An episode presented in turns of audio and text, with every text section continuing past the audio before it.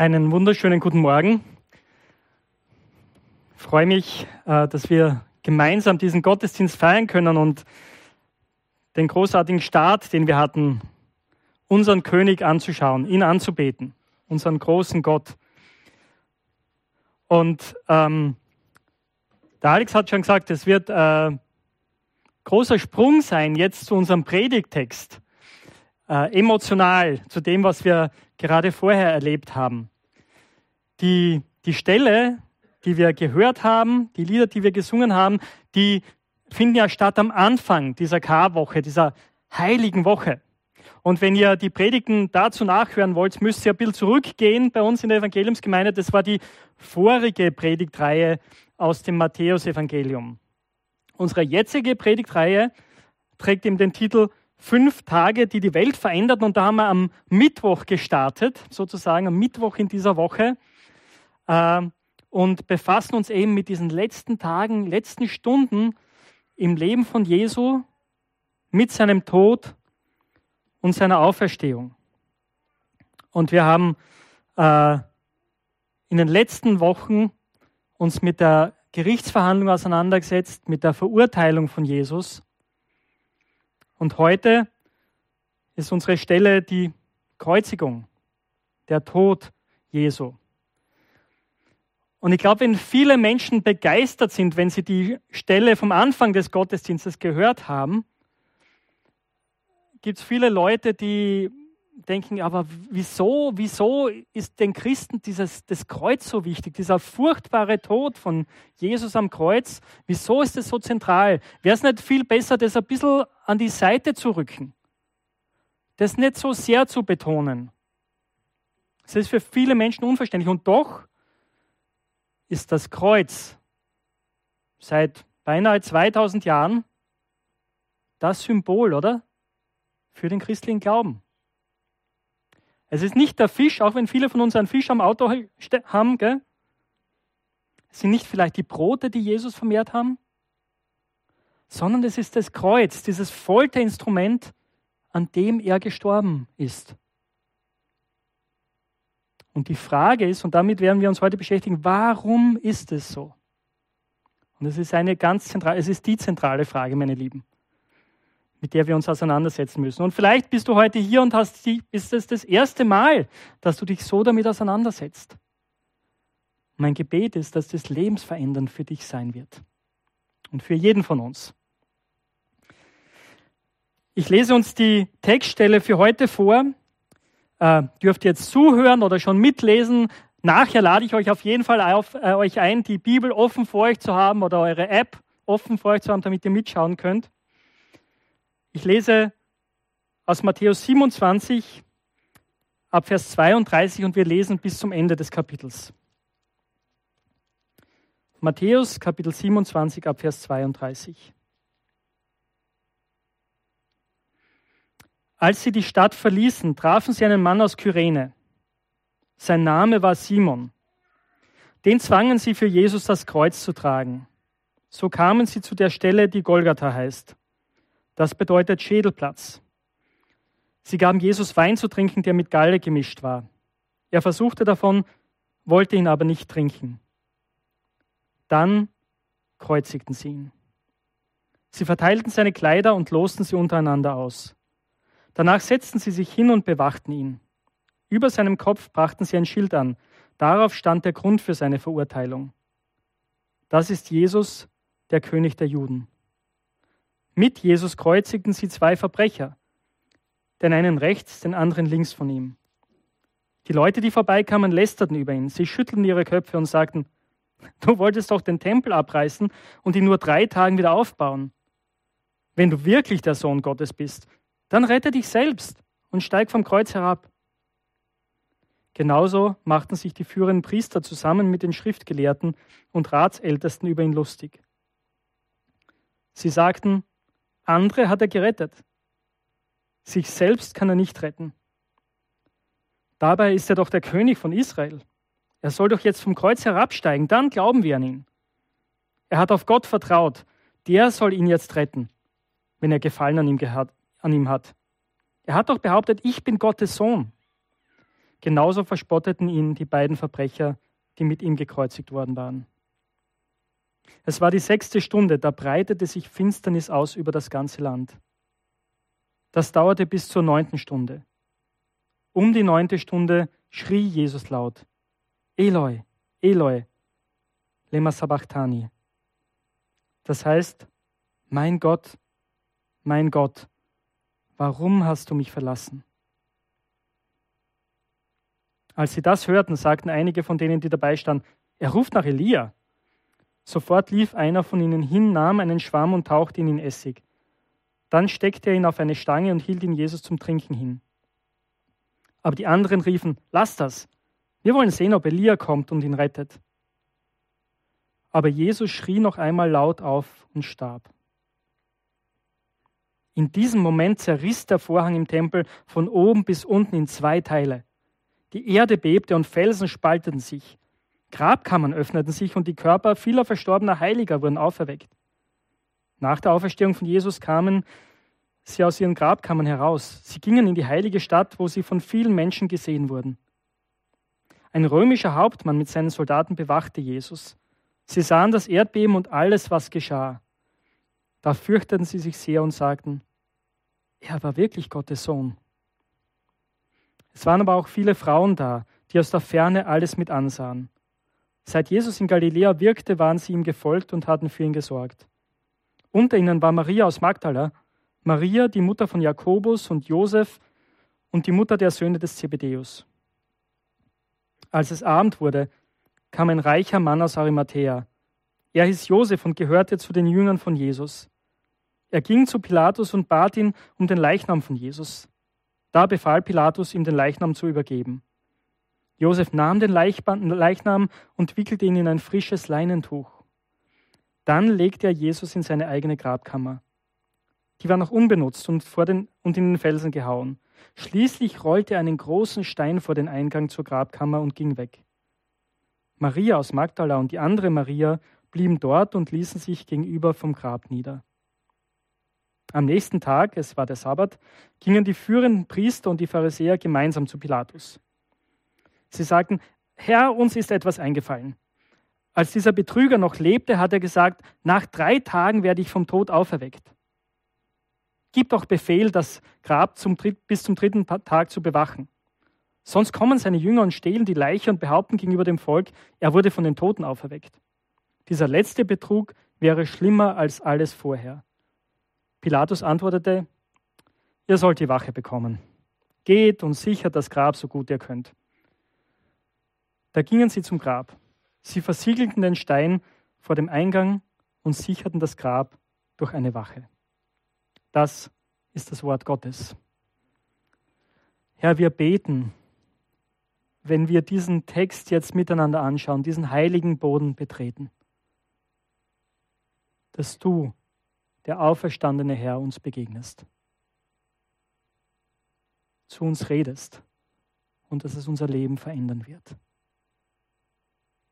Amen. Ich habe der, Titel, äh, der Predigt den Titel gegeben, Jesus, das Opfer. Das Opfer. Du Opfer. Ich weiß nicht, ob ihr das schon mal gehört habt. Mir ist das hin und wieder untergekommen, wenn so Jugendliche miteinander reden, als Schimpfwort. Manchmal freundlich gesagt, aber manchmal kann das sehr, sehr viel Schlimmes ausdrücken. Und für mich persönlich ist es eines der schlimmsten, es ist wirklich eine ganz, ganz schlimme Beschimpfung eigentlich. Wenn ich jemanden als Opfer bezeichne, dann nehme ich ihm jede Würde, oder? Und sage damit, du bist ausgeliefert, du hast keine Macht, keine Kontrolle mehr über dein Leben. Ich verachte dich. Viele Leute und einige ganz bekannte Leute, wie der Philosoph Friedrich Nietzsche zum Beispiel, hat Jesus genauso gesehen. Und er hat gesagt, das Christentum ist verachtenswert. Es ist eine verachtenswerte Opferreligion. Und doch sagen wir, genau das ist das Zentrum unseres Glaubens, dass Jesus das Opfer war. Das ist außergewöhnlich. Ich möchte euch kurz mit reinnehmen in ein Buch, das ich vor einiger Zeit gelesen habe, ein Buch, das ich sehr empfehlen habe, begeistert mich. Äh, der Autor ist Tom Holland, nicht der Spider-Man-Schauspieler, äh, sondern ein britischer Autor und Historiker. Und er hat ein Buch geschrieben, das heißt Dominion auf Deutsch Herrschaft, die Entstehung des Westens. Ähm, und im Vorwort schreibt er äh, über das Thema, über, über die Kreuzigung. Und er schreibt dazu Folgendes. Genau, bitte die nächste Folie, dann können Sie auch mitlesen. Es gab Todesarten, die so abscheulich, so erbärmlich waren, dass man sie am besten vollständig mit einem Mantel des Schweigens bedeckte. Überraschend ist also nicht so sehr, dass wir in antiken Quellen so wenig detaillierte Beschreibungen davon finden, worin eine Kreuzigung in der Praxis bestand, sondern dass es überhaupt eine solche Beschreibung gibt. Und er redet auch über, du kennst das Zitat vielleicht, Cicero hat einmal gesagt, die Tatsache der Kreuzigung ist nicht nur entfernt vom Körper eines römischen Bürgers, also ein Römer durfte nie gekreuzigt werden, es war für Sklaven reserviert. Na, ein Römer sollte nicht einmal drüber nachdenken, nicht einmal das Wort in den Mund nehmen. So abscheulich war das. Und er schreibt dann weiter, Nächste Folie. Allerdings gibt es in diesem allgemeinen Schweigen eine gewichtige Ausnahme, welche die Regel bestätigt. Vier detaillierte Berichte des Vorgangs, mit dem ein Mann dazu verurteilt werden konnte, gekreuzigt zu werden und dann seine Strafe zu erleiden, haben aus der Antike überlebt. Bemerkenswerterweise beschreiben sie alle dieselbe Hinrichtung. Das ist außergewöhnlich dass wir vier Berichte haben, die alle dieselbe Hinrichtung beschreiben. Und es ist die Hinrichtung von Jesus in den Evangelien. Und es war den ersten Christen und den Autoren der Evangelien so wichtig, dass sie alle darüber schreiben, dass sie alle davon berichten, von diesem schockierenden Ereignis. Und wenn wir jetzt die nächste Folie bringen, hier haben wir eine Einteilung das wird oben bleiben. Äh, es wird uns helfen, einfach den Text vor uns zu haben. Das Tod am Kreuz ist die absolute Erniedrigung. Das werden wir sehen in den Versen 32 bis 44. In den Versen 45 bis 56 die absolute Notwendigkeit. Und es ist nicht das Ende. Schauen wir uns zuerst den ersten Teil an. Das, der Tod am Kreuz ist die absolute Erniedrigung für Jesus. Das war von den Römern so geplant. Das war das, was Kreuzigung war. Das war nicht nur ein Schmerz, eine schmerzhafte Hinrichtung, eine sehr, sehr schmerzhafte Hinrichtung. Es war die absolute Erniedrigung eines Menschen, die absolute Entmenschlichung. Du wurdest zum Opfer. Und das sehen wir hier in diesen Versen. Und es ist erstaunlich, äh, beim, beim Studium dafür, ich, ich, ich hab, mir ist es erstmalig aufgefallen, wie öffentlich sozusagen, ich meine, natürlich wissen wir das, aber es ist mir so bewusst geworden, als ich den Text durchgelesen habe, welche, wie viele verschiedene Personen und Personengruppen hier beteiligt sind und vorkommen in diesem Text. Und es beginnt damit, dass ein Passant sozusagen ergriffen wird von den römischen Soldaten und gezwungen wird, das Kreuz für Jesus zu tragen, weil er es selbst nicht tragen kann weil er so geschwächt ist, wahrscheinlich von der Geißelung, von der Folter, die er vorher schon erlitten hat. Und sie packen diesen Mann und wir kennen interessanterweise seinen Namen. Simon von Kyrene. Und aus dem Markus-Evangelium kennen wir, so, kennen wir sogar den Namen seiner beiden Söhne. Und der Grund ist wahrscheinlich der, dass die Söhne und auch Simon wahrscheinlich Teil der Gemeinde Jesu wurden später. Und die Leute haben sie gekannt. Und vielleicht war dieser Moment sogar der Anfang seines Glaubenslebens. Das wissen wir nicht genau. Aber es ist erstaunlich. Und dann kommen sie zur Hinrichtungsstätte und, und Jesus wird Wein mit Galle vermischt angeboten, bitter, ein bitterer Trank. Ähm, und wir wissen nicht genau, war, war der Zweck dessen, dass das ein bisschen ein Beruhigungsmittel war oder war das eine weitere Folter sozusagen? Auch das ist nicht ganz klar. Aber Jesus lehnt das ab. Er versucht ihn, er kostet ihn, aber er lehnt es ab. Und dann diese kurzen drei Worte. Sie kreuzigten ihn. Und dann ist die Arbeit für die Soldaten fast getan. Sie bringen auch das Schild an mit der Inschrift, warum Jesus verurteilt wurde, der König der Juden. Und auch das ist eine Verhöhnung, oder? Pilatus wollte die Juden verhöhnen. Und er hat ihnen gesagt, so geht's, so geht's euch, so geht's euch, wenn ihr euch gegen Rom auflehnt. Das ist das, was wir mit eurem König machen. Das war die Botschaft Roms. Und natürlich ist eine tiefe Ironie hier, oder? Weil das stimmt ja. Jesus ist der König der Juden. Er ist der König Israels. Er ist der Messias. Und genau deswegen Genau deswegen ist er dort. Zwei Verbrecher werden mit ihm gekreuzigt und wahrscheinlich, wir wissen das, also nicht wahrscheinlich, wir wissen es ja, Barabbas ist freigekommen, oder? Weil, weil Jesus verurteilt wurde. Und die beiden anderen waren wahrscheinlich Kollegen von Barabbas. Ziemlich sicher keine einfachen Straßenräuber, sondern Zeloten, Rebellen. Rebellen gegen Rom. Und Jesus hängt hier mitten zwischen ihnen.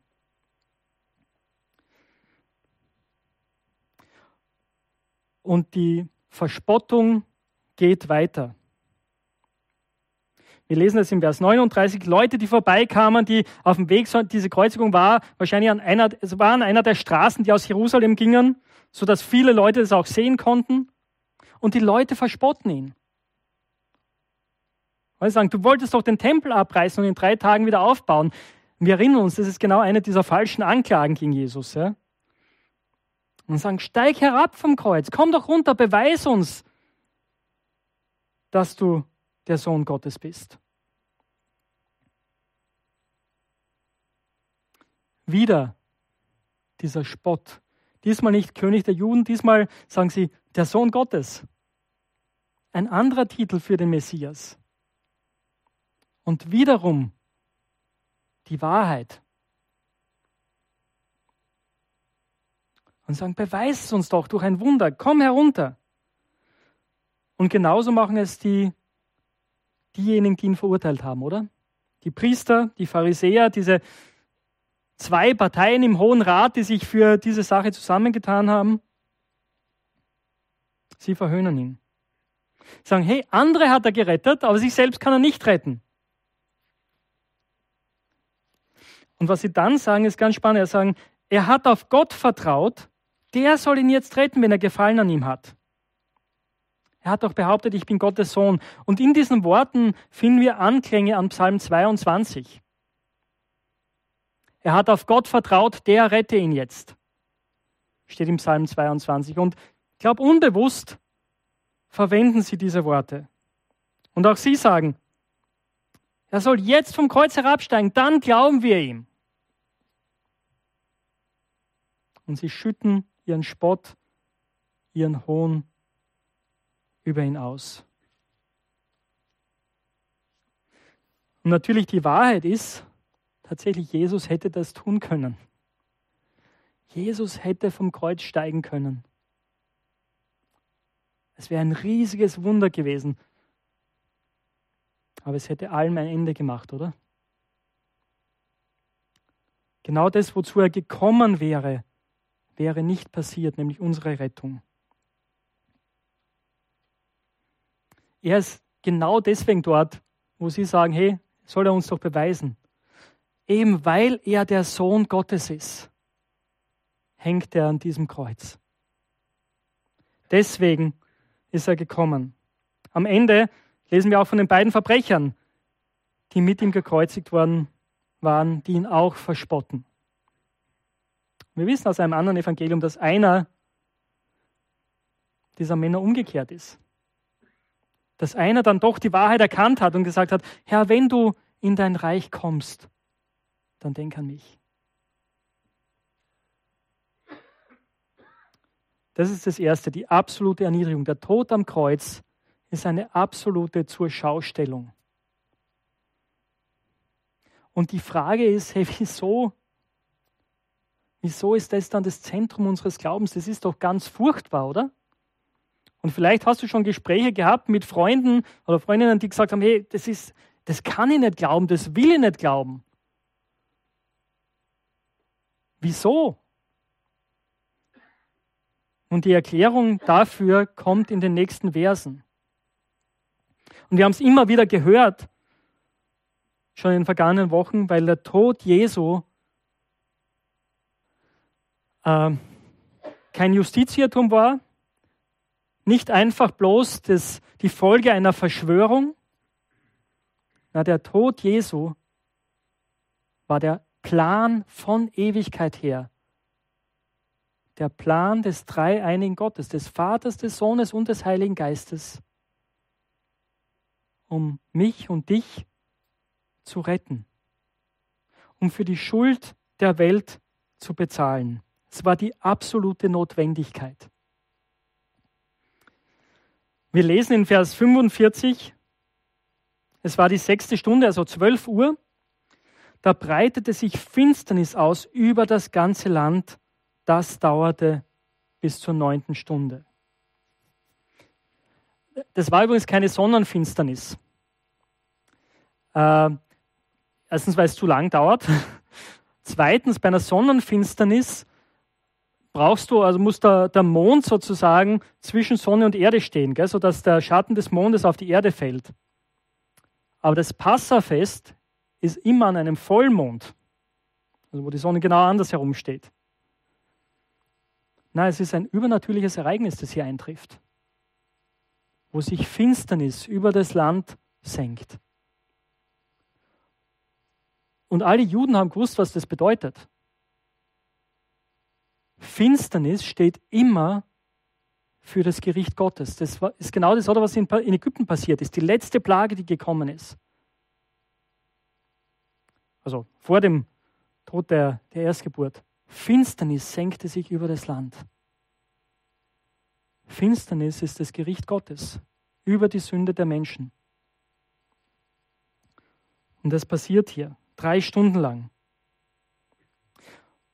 Und dann ist der Punkt, wo Matthäus uns das erste Mal davon berichtet, dass Jesus widerspricht. Wir wissen, wenn wir die Evangelien miteinander anschauen, dass Jesus siebenmal sieben Worte vom Kreuz gesprochen hat.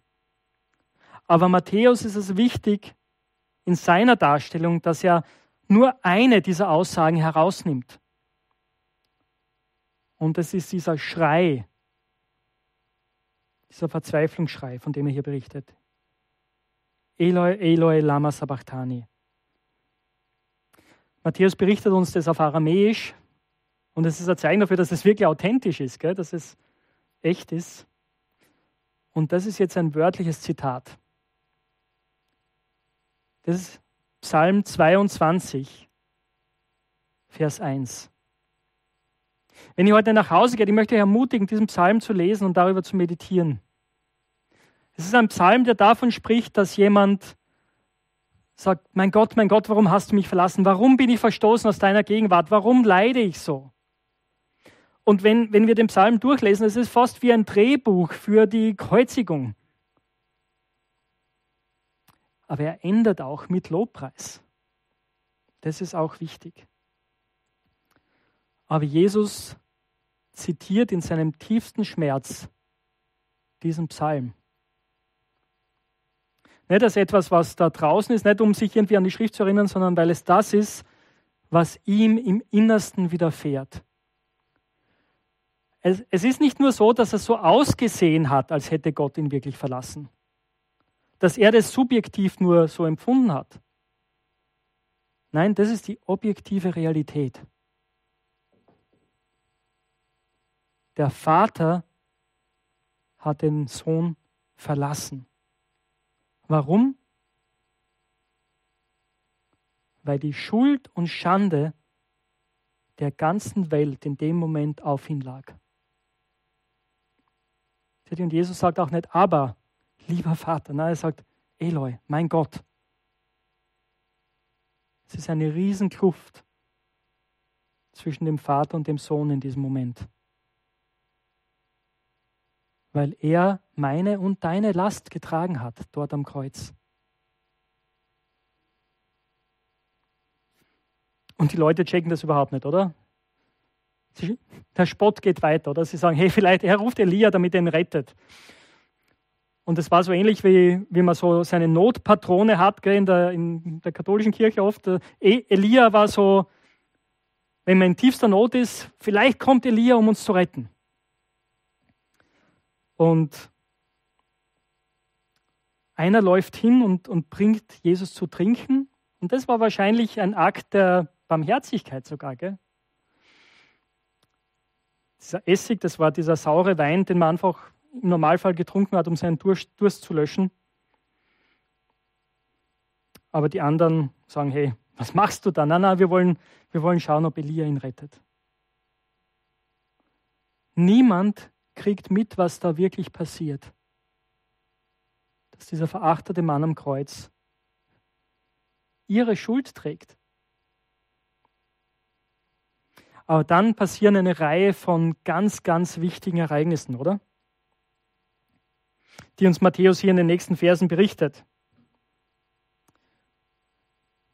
Ich möchte sagen, die Beweise dafür, dass das, was hier passiert ist, wirklich der Sühnetod für meine Schuld, für unsere Schuld war. Das erste ist, dass der Vorhang im Tempel zerreißt. In diesem Moment zerriss der Vorhang im Tempel. Also genau, ich habe jetzt was ausgelassen, Entschuldigung. Jesus schreit nämlich noch einmal laut auf. Und die meine Übersetzung heißt hier, und er starb, aber das ist eigentlich nicht, was, man, was im Originaltext schreibt, und gab den Geist auf. Und es ist auch ganz spannend, wenn ihr die vier Evangelien durchlest, eigentlich im Originalwortlaut schreiben sie nie, Jesus starb, so als hätte der Tod Gewalt über Jesus sondern es ist immer so formuliert, dass Jesus sein Leben aufgibt. Selbst an dem Punkt ist Jesus souverän. Er schreit laut auf und stirbt. Und genau in dem Moment zerreißt der Vorhang im Tempel. Und zwar von oben nach unten. Und diese Beschreibung ist nicht zufällig. Seht ihr, dieser Vorhang im Tempel, Tempel in Jerusalem hatte einen Vorhof und dann gab es das eigentliche Gebäude und im eigentlichen Gebäude gab es das Heiligtum, da durften die Priester rein. Und dann gab es eben einen Vorhang, der das Allerheiligste vom Heiligtum trennte. Und im Allerheiligsten war die Bundeslade mit den Gesetzestafeln. Und in diesen Raum durfte der Hohepriester nur einmal im Jahr rein mit Blut, um Sühne für seine eigenen Sünden und die des Volkes zu tun. Und dieser Vorhang war wie ein riesiges Stoppschild, wie ein riesiges Zutrittverbotenschild. Warum? Weil hinter diesem Vorhang der heilige Gott wohnt. Und weil wenn wir als sündige Menschen in seine Gegenwart treten, wir müssen sterben.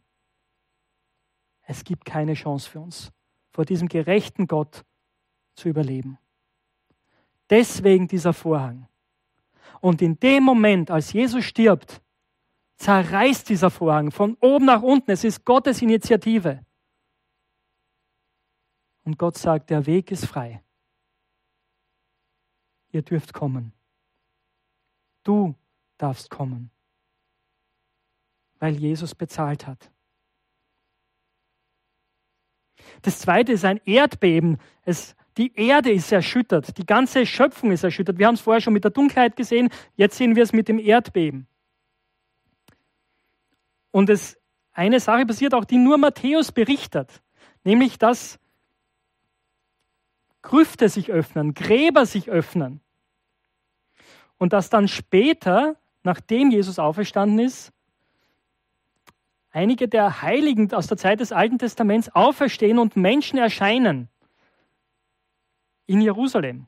Das ist eine ganz eigenartige Geschichte. Und tatsächlich, wenn man, wenn man das genauer studiert, die Theologen schreiben viel drüber, dass echt das viel schwierig zu verstehen. Der Punkt ist, das war keine Auferstehung wie bei Jesus. Die sind zurück ins Leben gekommen, aber dann auch wieder gestorben. Ja? Aber was es deutlich macht, mit der Auferstehung Jesu ist was ganz Entscheidendes passiert. Das neue Leben, das Gott versprochen hatte, beginnt jetzt. Das Reich Gottes ist jetzt da und die Heiligen des alten Bundes geben Zeugnis davon, dadurch, dass sie Leuten erscheinen, dass Menschen in der Stadt Jerusalem ihnen begegnen. Das ist das Zweite. Und das Dritte, und das ist auch gewaltig. Der römische Hauptmann und seine, seine Leute, äh, das war ihr Job. Leute umzubringen war nichts Außergewöhnliches für sie. Und sie haben viele Leute sterben gesehen. Die waren abgebrüht. Killermaschinen. Aber die sind erschüttert durch das, was sie erleben. Da fürchteten sie sich und sagten, er war wirklich Gottes Sohn. Und das Gewaltige daran ist auch, oder? Das sind keine Juden. Das sind Heiden. Und sie und er sind die Ersten, die dieses Bekenntnis aussprechen. Nicht als Verspottung, wie einige Verse vorher, sondern als Bekenntnis. Und natürlich wissen wir nicht, wie viel sie verstanden haben, aber wir haben ihr Zeugnis. Dieser war wirklich Gottes Sohn. Das Volk Gottes durch den Tod Jesu kommt das Heil Gottes zu allen Menschen. Natürlich zu den Juden zuerst, aber zu allen Nationen. Und das Bekenntnis des römischen Hauptmanns ist das erste Anzeichen dafür. Der Tod Jesu am Kreuz war die absolute Notwendigkeit. Dadurch, dass Jesus die Strafe für meine und deine Sünde getroffen hat, haben wir Vergebung und können seine Kinder sein. Wiederum interessant, dann Matthäus endet damit, dass er sagt, viele Frauen waren da. Frauen, die Jesus von Anfang an nachgefolgt sind. Und sie werden uns wieder begegnen. Nächste Woche am leeren Grab. Und sie spielen eine zentrale Rolle in diesen Osterereignissen. Gell? Sie sind Zeugen des Todes, der Grablegung und der Auferstehung Jesu. Und damit möchte ich enden. enden. Wir werden die Verse 57 bis 66 nur kurz anschauen, aber sie sind wichtig. Und sie haben Eingang gefunden in unser Glaubensbekenntnis, in das apostolische Glaubensbekenntnis, gell? wo wir bekennen, dass Jesus gestorben, begraben und auferweckt wurde. Das ist zwar nur ein Wort, aber es ist wichtig. Jesus wird begraben. Einer seiner Nachfolger, seiner heimlichen Nachfolger, outet sich jetzt. Josef von Arimathea, ein Ratsmitglied. Er geht dieses Risiko ein, zum Statthalter zu gehen und zu, um den Leichnam Jesu zu bitten. Er outet sich. Er möchte Jesus die letzte Ehre erweisen. Er möchte ihn in seinem Grab begraben. Ein Grab, das noch nie benutzt wurde. Und eben die Frauen gehen wieder mit und beobachten das. Und es ist das, der Beweis dafür, Jesus war tot. Pilatus hätte nie jemanden freigegeben, der nicht tot gewesen wäre. Na, Jesus war tot und wurde begraben. Das ist wichtig. Und die Pharisäer und Hohepriester verstehen das auch, oder? Es ist wichtig, dass Jesus wirklich tot ist und dass klar ist, dass er tot bleibt.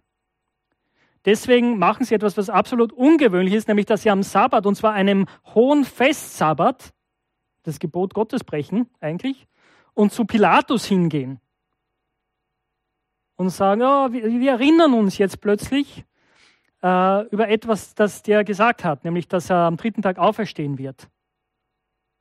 Und bitte gib uns doch eine Wache, damit wir sicher gehen können, dass seine Jünger nicht den Körper stehlen und dann irgendwie sagen, er ist auferweckt worden. Und natürlich weiß man, ich glaube, glaub, Pilatus ist echt schon genervt ja, an dieser Stelle und, und da irgendwie ziemlich von ihrer Inkompetenz überzeugt und denkt, ja, wenn, wenn ihr denkt, dann nehmt halt eine Wache und versucht das Grab zu sichern. Ja. Äh, und so gibt es eine Wache am Grab, der Stein wird versiegelt, um sicher zu gehen, dass Jesus tot ist. Und wiederum sind einige der Frauen da. Sie sitzen dort beim Grab und schauen sich die Szene an. Okay? Als Jesus ins Grab gelegt wurde, war das schon äh, Vers 61. Maria aus Magdala und die andere Maria blieben dort und ließen sich gegenüber vom Grab nieder. Und natürlich der Abschlussabschnitt ist am Samstag dann, dieser Tag des Wartens. Jesus ist gestorben, Jesus ist begraben. Es ist ein Tiefpunkt, oder? Eine Zeit des Wartens, aber wir wissen, es ist nicht das Ende. Denn das, was interessanterweise hier aus dem Mund der Hohepriester kommt, ist die Wahrheit. Jesus wird am dritten Tag auferstehen. Und keine Wache und kein Siegel auf einem Stein kann das verhindern. Er wird auferstehen, weil der Tod keine Macht über ihn hat, weil er nicht wegen seiner eigenen Schuld, sondern wegen meiner, wegen deiner Schuld gestorben ist. Deswegen kann der Tod ihn nicht halten. Und ihr Lieben, das ist wichtig. Das ist wichtig, auch wenn wir heute das Kreuz ins Zentrum gesetzt haben, das Sterben Jesu und seine Grabledung, können wir das trotzdem nie machen, ohne auch über die Auferstehung zu reden. Unser Herr ist ein auferstandener, ein lebendiger Gott. Und er ist jetzt hier und möchte dir und mir Hoffnung geben, gerade auch in schwierigen Zeiten. Ich möchte mit uns beten und dann werden wir unseren Herrn gemeinsam mit Liedern anbeten.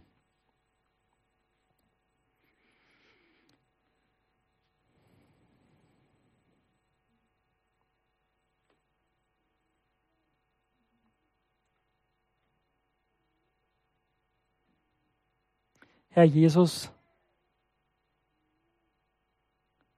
wenn wir dich dort am Kreuz sehen, wie du verachtet warst, beschimpft wurdest, verspottet wurdest, Herr, dann bin ich so dankbar, dass du meine Schande getragen hast. All das, wovor ich mich schäme, was ich gern verstecken möchte vor anderen Menschen und vor allem vor Gott. All das lag auf dir, Herr. Du hast meine Schuld getragen. All das, was mich von Gott getrennt hat. Danke dafür. Herr, und ich bete für alle, für uns alle, dass uns das bewegt. Und wenn jetzt jemand auch hier ist, der das vielleicht zum ersten Mal erkannt hat, dann bete ich, dass er, dass sie das im Glauben ergreifen und sagen, danke Jesus, dass du das für mich auf, auf dich genommen hast. Danke, dass ich frei sein kann weil der Zorn Gottes auf dir war. Und danke, dass du auferstanden bist und jetzt lebst und mir neues Leben gibst. O Herr, darauf wollen wir unser Leben gründen und in dieser Gewissheit unser Leben leben. Alle Tage. von jetzt an bis an den Tag, an dem du wiederkommen wirst. Amen.